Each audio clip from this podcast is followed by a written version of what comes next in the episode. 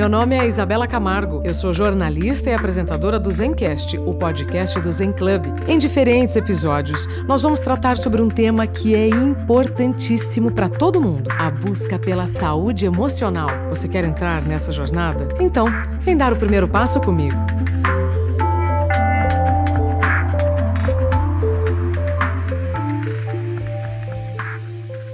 Seja bem-vindo, bem-vindo ao Zencast, o podcast do Zen Club, a plataforma de conteúdos criada para você pensar melhor, sentir melhor, decidir melhor e assim viver melhor.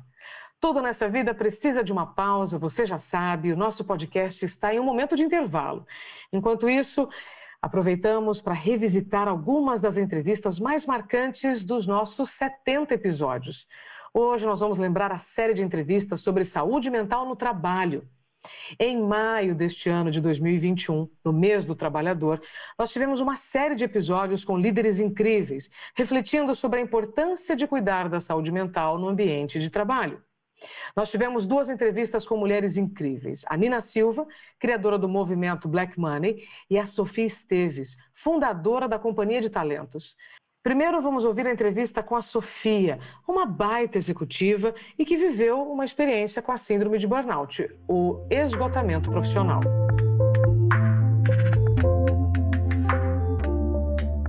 E a minha convidada de hoje é a Sofia Esteves. Ela é fundadora do grupo Companhia de Talentos há 33 anos, hoje é conselheira e também fundadora da ONG Ser Mais. Oi, Sofia, seja bem-vinda ao Zen Club.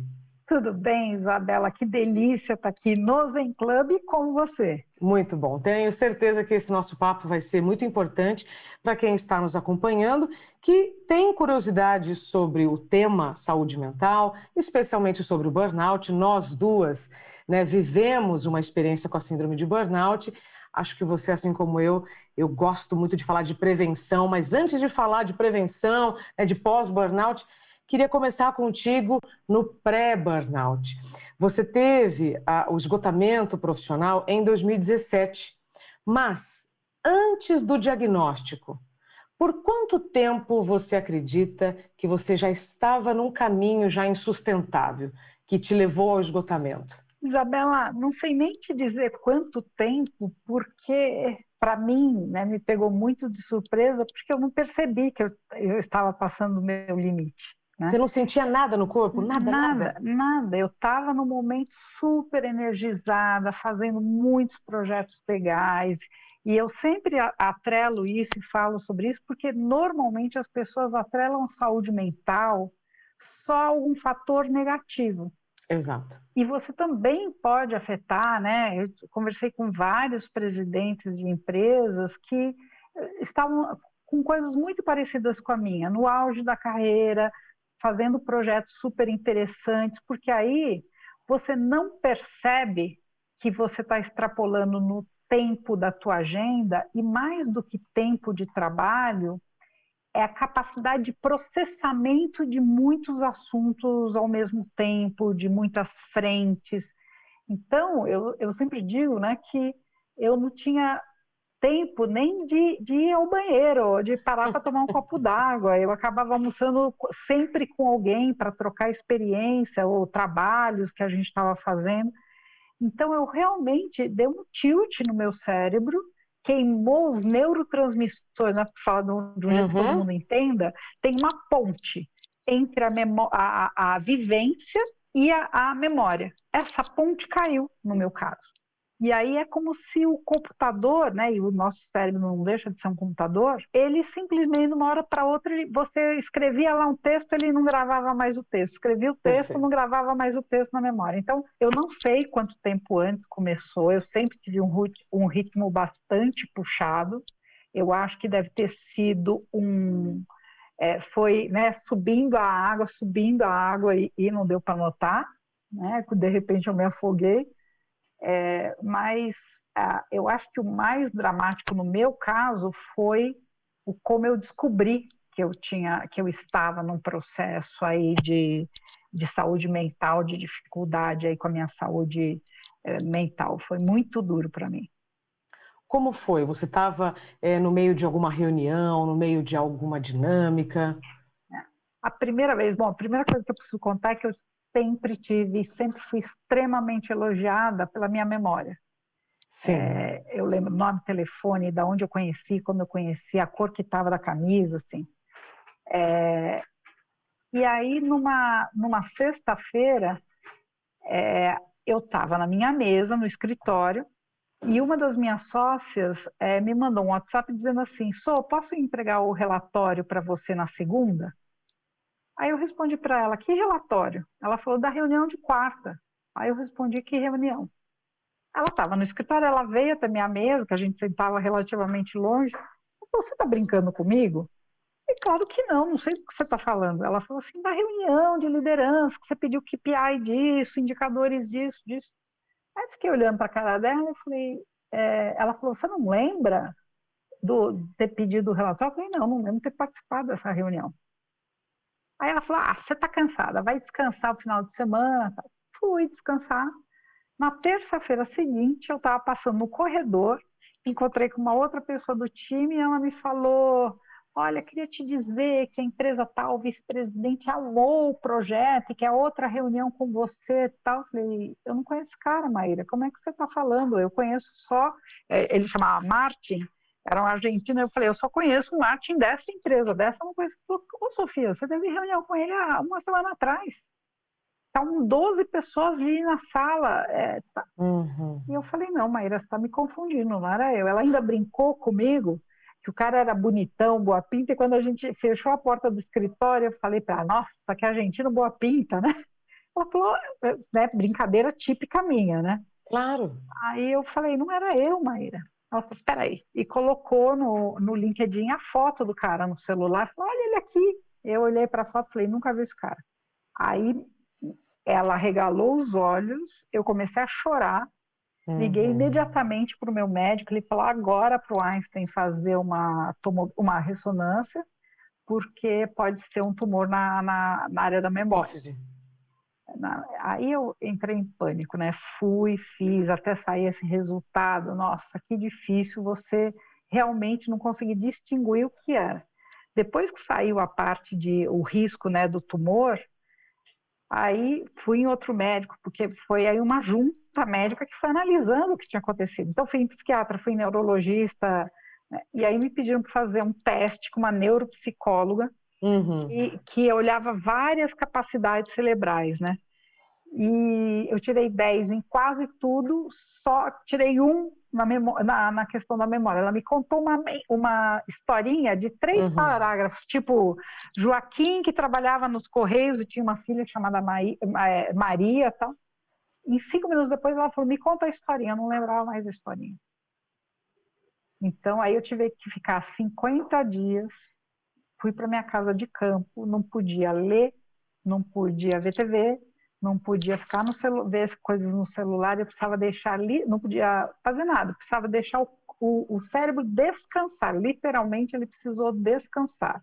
E depois de 50 dias eu comecei a fazer uma fisioterapia cerebral, que era jogar um monte de jogos, estimular com várias atividades para ir fazendo essa ponte reconstruir. É como se tivesse sido lá um monte de, de pedreiros reconstruir essa ponte e hoje né, voltou à memória, eu perdi sua memória recente, mas nunca mais ela foi exatamente como ela era no passado. Às vezes eu dou umas derrapadas, agora eu anoto tudo, coisa que eu nunca anotava nada. Então foi esse o processo. Sofia do céu, eu estou me ouvindo nas suas palavras. É, você falou aqui uma coisa muito curiosa. Eu costumo trazer, inclusive aqui no próprio Zencast, existe uma grande diferença entre você esquecer a chave de casa e esquecer onde você mora. É Totalmente diferente, né? Um esquecimento, um lapso ali, uma bobagem, outra quando você não se lembra realmente de coisas em que outras pessoas estavam com você e fala, ué, mas né, onde, onde eu estava? é, é só o corpo mesmo, né? ou seja, a cabeça estava realmente processando em outros lugares.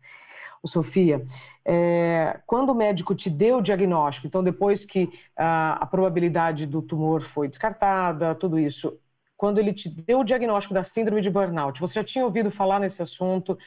Como foi para você? Olha, tinha ouvido falar muito superficialmente, e uma coisa que também acho interessante a gente falar aqui, porque o burnout ele não é de um único tipo. Exato. Né? O burnout ele pode se dar de diferentes formas. O meu foi na memória, o teu depois não, não sei como foi, você pode me contar, Isabela, mas eu acho que é, tem pessoas que entram numa depressão profunda, tem pessoas que, que entram aí numa síndrome do pânico, que também é uma síndrome de burnout. Então, é, é, é ficar atento, eu não sabia todas as. as a, o que, que era propriamente um burnout, né? E, então eu não, não ouvi, e o principal, mais difícil para mim, foi quando ele me disse que eu teria que reduzir a minha agenda drasticamente, que eu não poderia mais fazer uma reunião seguida da outra, e que, uhum. portanto, ia reduzir muito. Eu fui muito resistente aí, chorei muito, porque eu falava, meu trabalho, né, eu diretamente impacto a vida das pessoas, dando orientação de carreira, fazendo projetos aí em recursos humanos. É, e aí foi difícil esse, era como se a vida tivesse me colocando um limite. Eu sempre desafiei os limites da vida, né? Então eu, a primeira coisa foi o que que eu tenho que aprender com essa história, o que que eu tenho que mudar e para isso fazer mindfulness foi fundamental. Então foi um composto, fiz terapia que eu já fazia, fiz mindfulness tal para ressignificar o meu momento. Uma coisa importante dizer é eu aprendi? Eu hoje levo um estilo de vida completamente diferente? Não. Mas eu estou, eu, eu priorizo mais o que é realmente importante. Toda hora que eu olho um compromisso que me convidam para alguma coisa, eu digo, sou eu mesmo que preciso estar nessa reunião. E essa reunião acontece porque eu quero participar por causa da minha vaidade, eu quero participar porque é importante para os negócios, eu quero participar porque eu adoro a pessoa que vai estar na reunião e é um bate-papo, né? É, então eu, eu tenho que entender o porquê que eu estou colocando aquilo na agenda. Mas, de novo, quando você faz o que você gosta, às vezes, então. É, só que toda a família ficou atenta, né? E toda a família me cobra muito quando eu estou aí acelerando. É, vem um filho ou um marido, alguém fala: opa, para aí. É.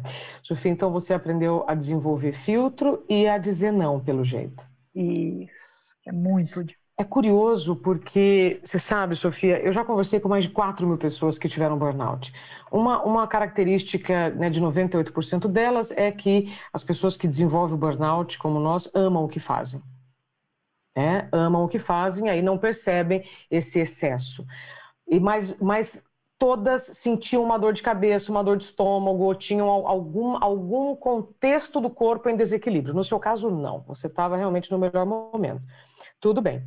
É, quantas pessoas, nesses mais de 30 anos de carreira na companhia de talentos, você acha que você já orientou, que você já encaminhou na carreira? Ah. milhares, milhares, milhares, milhares, milhares, milhares, porque a gente é, por ano, a gente tem mais de um milhão e meio de, de pessoas profissionais participando dos nossos processos seletivos e dos nossos programas de desenvolvimento. E eu dou aula em duas universidades, eu, eu faço uma série de atividades que eu estou ajudando as pessoas a se desenvolverem. Então, é, eu tenho a ONG, que também é de desenvolvimento de jovens vulneráveis para a sua carreira, para a sua vida, ajudar eles a, a desenvolver a sua autoestima, a, a, o seu autoconhecimento e a descoberta do talento. Então é incontável, não sei contar, acho melhor eu nem contar para não me assustar. Não, essa, são milhares de pessoas. Agora eu acho curioso que isso realmente pode acontecer com você, uma mulher tão inteligente, tão respeitada no mercado, porque a saúde mental, especialmente o burnout, ele é trazido para pessoas, é, aliás, ele é colocado como se as pessoas tivessem algum defeito de caráter, como se elas estivessem reclamando e tudo mais. Né? E você é mais um exemplo que não, que está muito longe disso, né?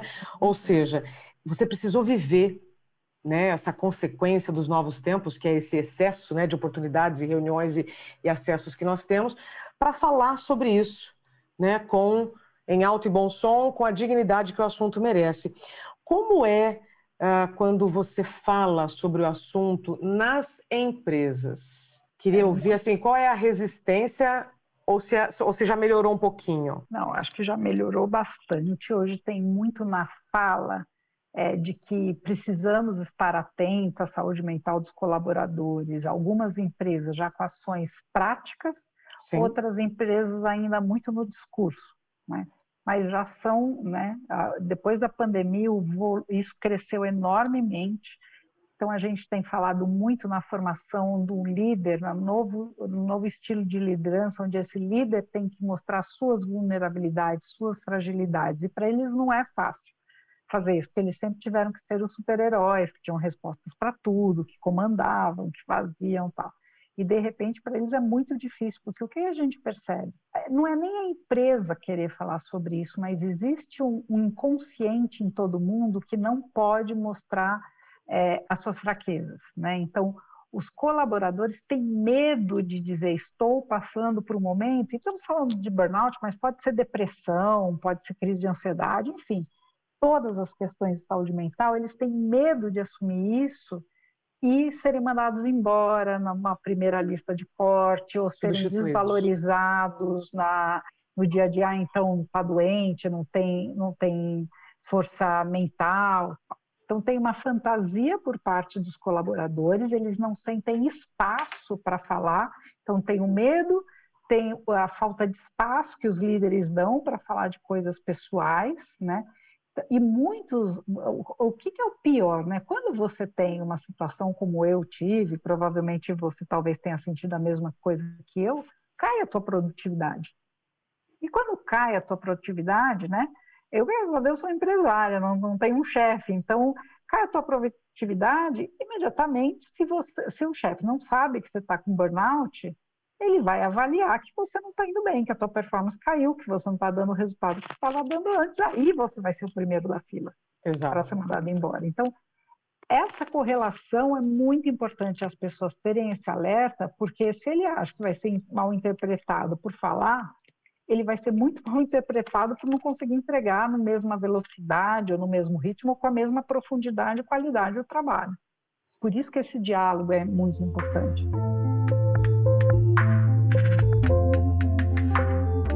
Incrível a história da Sofia Esteves, não é? Seguindo então com o nosso episódio, vamos ouvir um trecho da entrevista com a Nina Silva. A Nina nos contou um pouco sobre sua trajetória profissional, um episódio também de burnout que foi decisivo em sua carreira e como ela criou o movimento Black Money e o The Black Bank.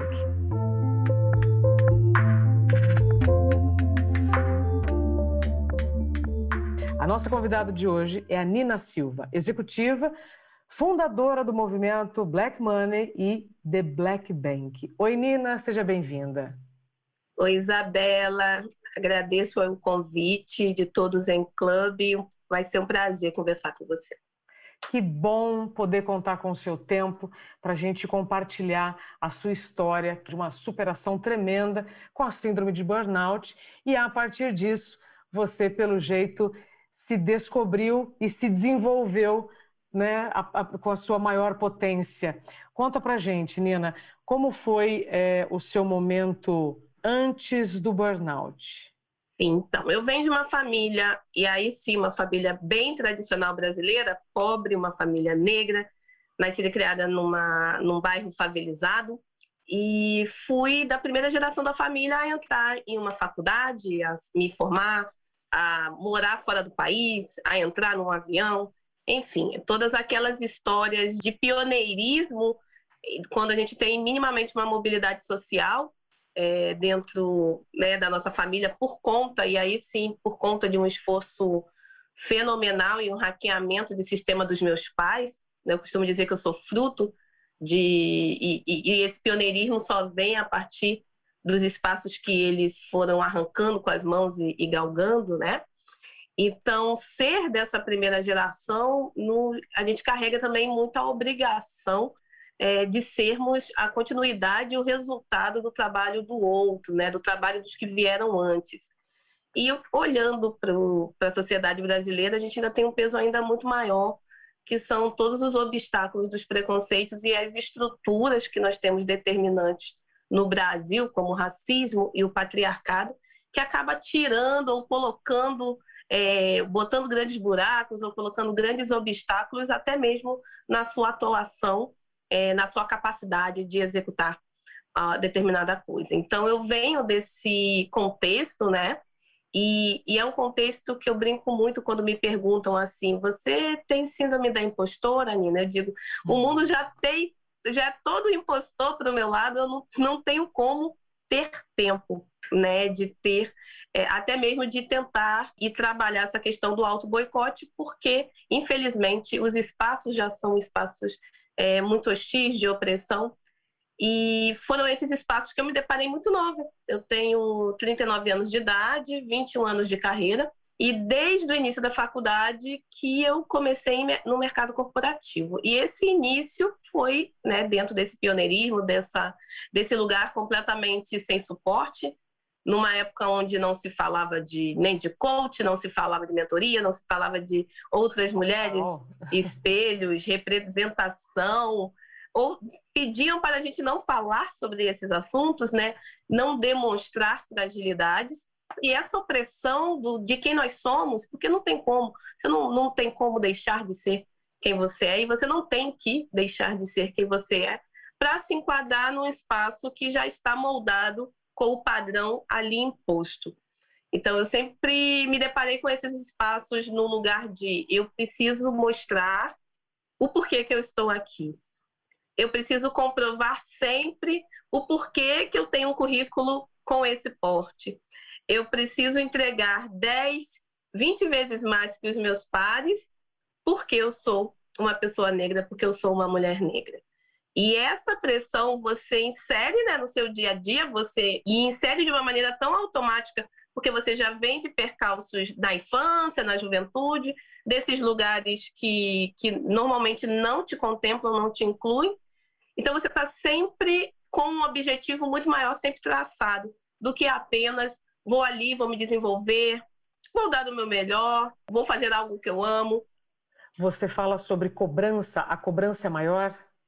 A cobrança é maior e não é só a cobrança do tipo essa entrega, é sempre a desconfiança. É sempre o olhar, a fala e, e as colocações de que o que você está fazendo aqui né? E independente dos números que são entregues, independente da quantidade de clientes que você possa captar para uma empresa. Então, eu sempre passei por esse tipo de. E, infelizmente, quando a gente fala sobre isso, ainda hoje ainda falam que é mimimi, né? Ainda falam que, que são questões que ah, as pessoas precisam superar e tem que dar o seu melhor. Mas o seu melhor dentro né, de uma normalidade é uma coisa. Outra coisa é, é o seu melhor nunca sendo suficiente num contexto totalmente hostil. Nina, você disse que desde o início da sua faculdade você já começou a trabalhar. É, o que, que você fazia, então, logo no início da faculdade? E o que você trazia, então, de bagagem dos seus pais como uma cobrança, uma obrigação em preciso dar certo? É isso? Tinha que não era uma cobrança explícita, uma fala específica do, de pai e mãe, assim. Lógico que meu pai era daqueles que eu tirava 9,5 e eu ficava com medo de ter tirado 9,5, porque ele dizia que 9,5 não era 10. E, que, e quem tira 9,5 tira 10, porque se você errou meio ponto, é porque você sabia aquilo e você se distraiu. Então, esse tipo de coisa eu sempre carreguei comigo. Mas ao invés de ser um estimulante, seria um estimulante se eu encontrasse um mercado de trabalho que abraçasse a minha potência, que abraçasse é, as minhas especificidades e também toda a contribuição que eu tenho a dar.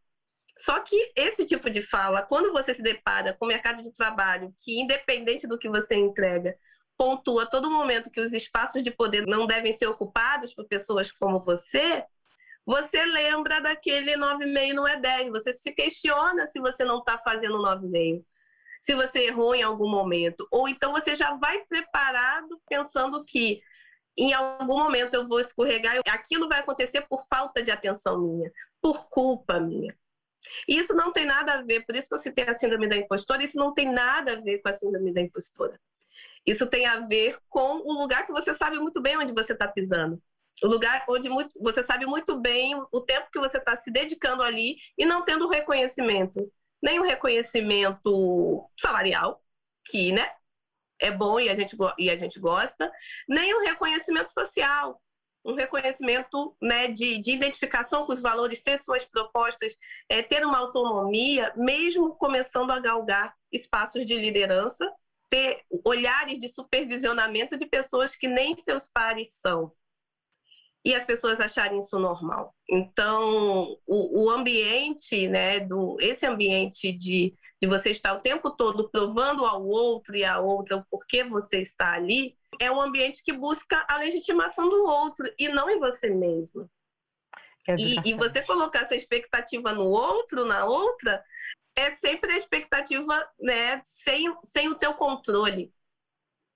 E o que não está dentro do seu controle, aí sim, pessoas que vêm muito dessa origem, né, de que eu tenho que aproveitar todas as oportunidades que me dão, quando as coisas estão ah, que tá na mão do outro, você sente que e aí você se cobra ainda mais e aí você é, vai para um lugar onde você se questiona se, poxa, não está nas minhas mãos, então como realmente eu vou provar tudo que eu posso realizar? É muito desgastante mesmo. Nina, e aí quantos anos você viveu neste modelo né, de pressão, uhum. cobrança e desgaste até ter o diagnóstico do burnout? O depois do burnout, que é quando a gente faz toda a retrospectiva e consegue identificar determinados momentos. O durante, você nem imagina o que, que você está passando, como que, do que se trata, que nome que se dá. E naquela época nem o nome tinha, assim, tão explicitamente. E até hoje as pessoas falam como se fosse um label, uma etiqueta, é, e que rapidamente você tira aquela etiqueta, me curei, então tá tudo certo. Quantos anos você tinha? Eu comecei, eu, quando eu tive o, o burnout em, 2000 e, em 2013, né, que foi o ano que eu tive o burnout, eu tinha de 30 para 31 anos. E se eu for olhar esse histórico, eu trabalho desde os 17. Então, eu, eu já entro no estágio na área de informática, que era uma área que eu não fazia a mínima noção do que se tratava. Comecei a trabalhar numa empresa que só tinham homens, né, homens brancos, da área de suporte, da área de infraestrutura. E na época que a gente não era esse digital, essa inovação, era, era TI braba, né? Então, era aquela coisa é, bem mais pautada para um lado mais técnico, onde a gente não fala de pessoas, a gente fala de máquina, a gente fala de resultado, a gente fala de sistemas. E dali do estágio eu fui com um trainee na área de logística e acabei também entrando num programa de, de implementação de um sistema. Então eu de, me deparei novamente com a tecnologia e falei, bom, é isso, é onde eu vou ter oportunidades maiores financeiramente falando, que foi o principal, e aí tem um, é, tem um porquê do, durante o meu burnout eu ter corrido da área, assim, eu, eu, eu larguei tudo, porque na minha cabeça eu não tinha escolhido tecnologia como carreira.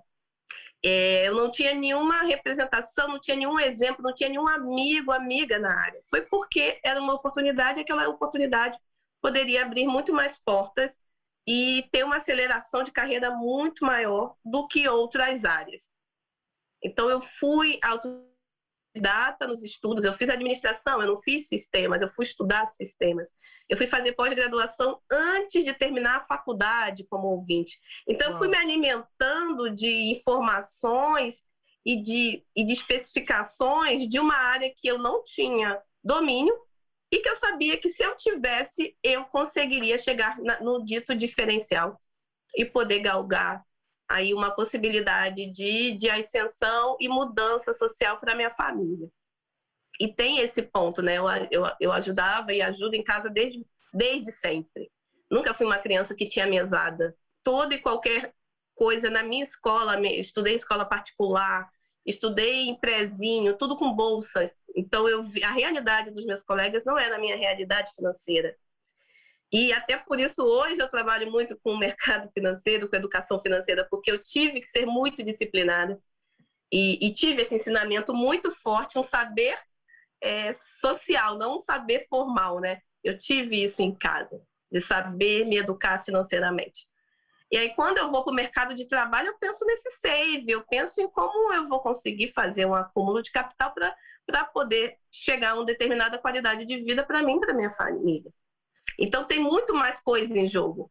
É uma pessoa preta em jogo, é uma mulher em, em, galgando espaços de liderança em jogo, é mobilidade social e, e independência financeira de uma família que vem de um estado de pobreza, né? É a primeira geração que, que consegue adentrar uma faculdade. Então, são muitas coisas em jogo. E aí eu vejo que o, o burnout ele se dá como um estopim de uma década, uma década de atuação no mercado corporativo. Então, nessa uma década, eu fui de estagiária a gerente de portfólio internacional em empresa internacional. E, e para uma década, naquela década, era uma outra coisa, né? Porque hoje em dia a gente tem aí processos e possibilidades de ascensão profissional, de carreira, é, de uma maneira muito mais acelerada do que antigamente. Antigamente você tinha que cumprir tanto, tantos anos em cada. Então aquilo, eu tirar todas as certificações internacionais que eu tirei, era extremo esforço de estudo o tempo todo era extremo esforço de trabalho, de entregar projeto de madrugada, de virar. Eu já virei ano novo, porque o sistema tinha que mudar no, na primeira hora do primeiro dia do ano. Então, já passei ano novo, feriado. São, os finais de semana é o melhor período para você implementar um sistema. Então, vários finais de semana, muitas viagens. No início era ótimo, porque eu estava conhecendo um mundo novo. É, as críticas que eu recebia, eu acolhia e entendia que eu estava em desenvolvimento, então deveria ser aquilo mesmo. E dando sempre mais e mais e mais. Até que você olha para o lado, as pessoas começam a ganhar promoções, é, você começa a, atribuir atividades e funções de cargos acima do seu e aí não mudam na tua carteira de trabalho, mas no teu crachá já muda, só para você ter a sensação do status de gestora, mas quando você vai ver, você está recebendo menos que o especialista do teu time. E eu comecei também a me deparar com essas questões. Eu estava cada vez mais com mais responsabilidade, cada vez mais com time maiores, até chegar a 60 pessoas é, no meu time e olhar na minha folha, até mesmo de PJs, que eu pagava, as pessoas ganhavam 50, 60, 70% a mais que eu. Pessoas uhum. que eram subordinadas a mim. As mulheres brancas ganhavam mais, os homens brancos ganhavam mais que as mulheres brancas, e os homens negros e mulheres negras eram inexistentes nesses espaços. Né? E esse começou o meu questionamento também: o que eu estou fazendo aqui?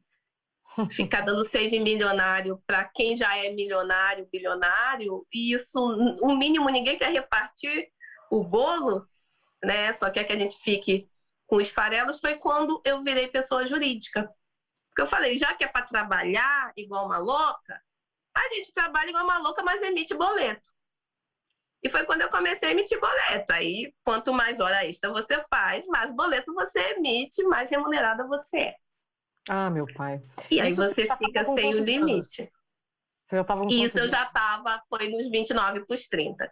Pronto. Então eu fiquei como pessoa jurídica um ano e meio, mais ou menos. Foi quando eu cheguei né, no, nesse lugar de, de um estopim desse acúmulo de todas essas dores e pressões, na tentativa de pivotar e falar, bom, vou resolver, já que eu trabalho demais, eu vou continuar trabalhando demais, mas pelo menos eu vou ganhar por isso.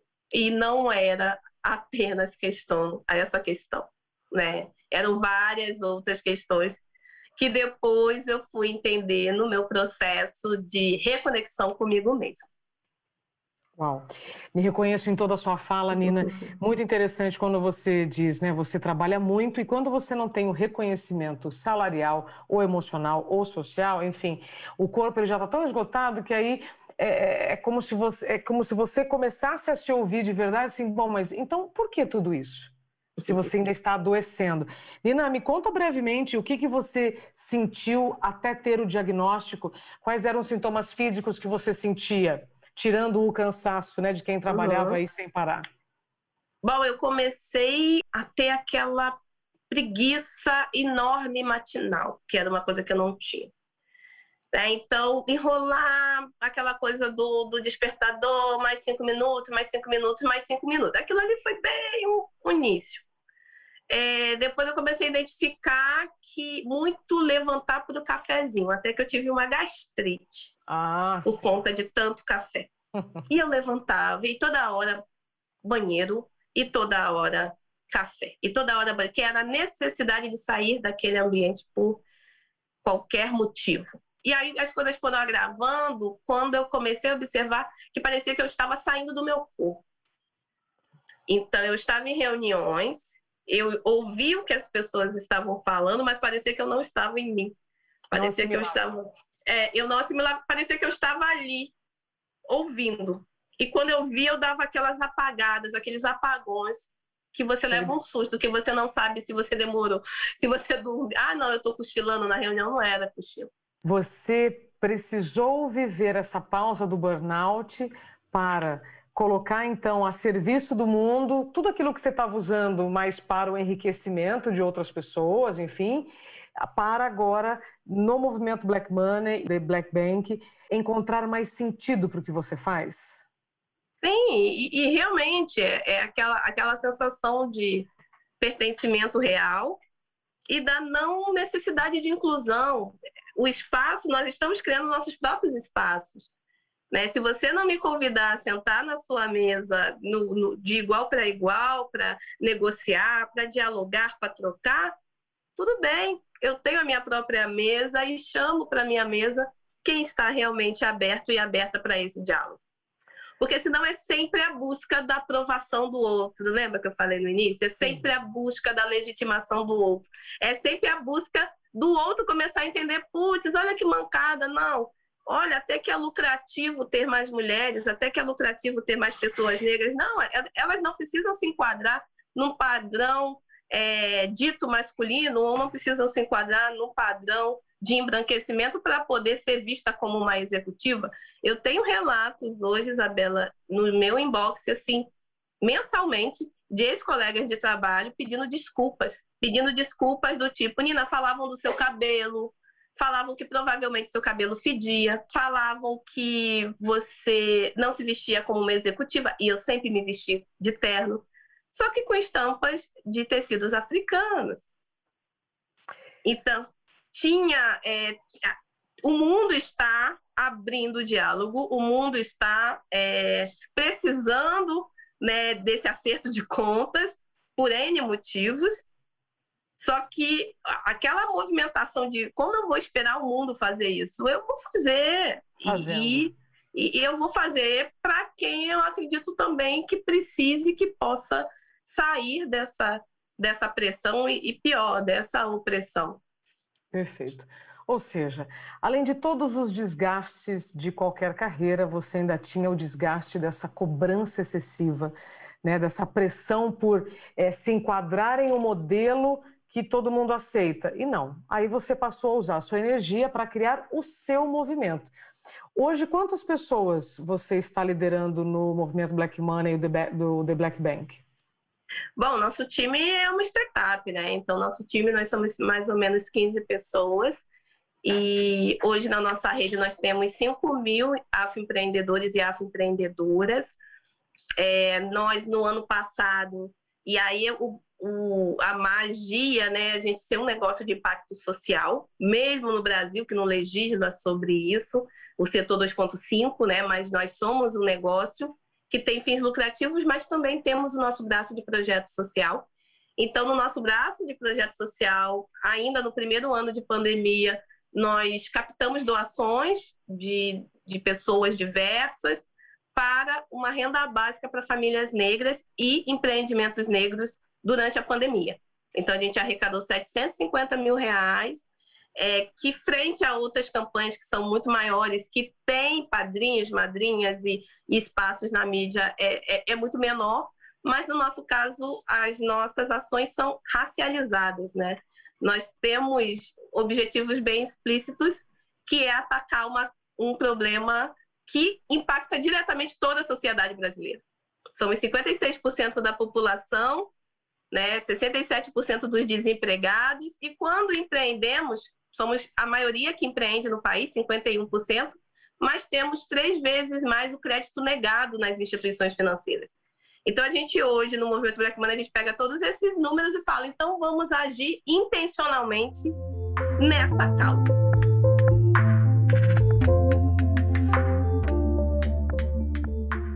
A história da Nina é incrível, assim como a da Sofia, são exemplos para todos nós. Hoje nós falamos de burnout.